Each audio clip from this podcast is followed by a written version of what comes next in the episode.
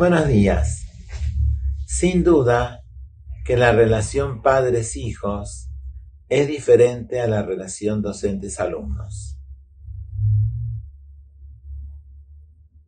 Los padres son aquellos que lo gestaron, que lo trajeron a este mundo, y su relación no es solamente más sentimental, sino que es sentimental también por el hecho de que los acompañan las 24 horas, en principio, son responsables por ellos, desde que nacieron, desde antes que nacieron, y se encarna su propia existencia a través de sus hijos.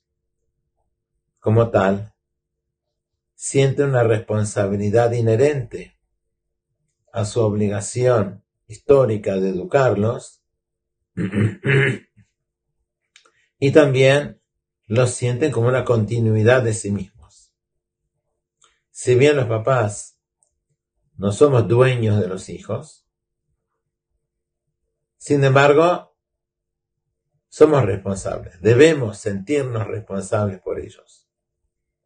No así el docente, que tiene un contrato de nueve, diez meses, lo que es el periodo escolar, y una responsabilidad acotada al, horario de la escuela.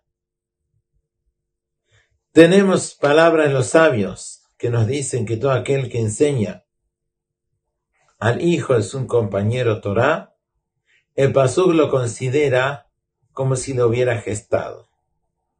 En principio eso lo que nos dice es que es un gran mérito educar a otros niños, aunque no, que no sean sus hijos biológicos una mitzvah grande. Eso lo dice en el contexto de Moshe educando a los hijos de Aarón, que los llama como si fueran propios de él.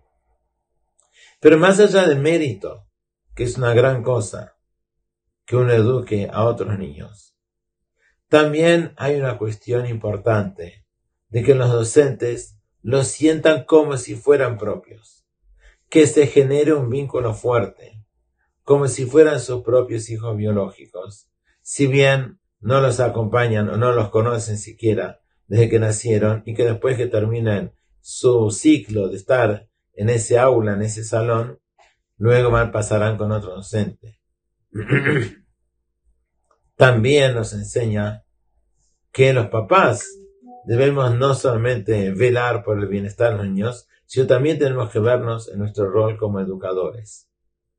Cuanto más los papás sienten su responsabilidad de educador, no solo pagar la colegiatura y ver de que esté físicamente sano, sino que participe de la educación del hijo.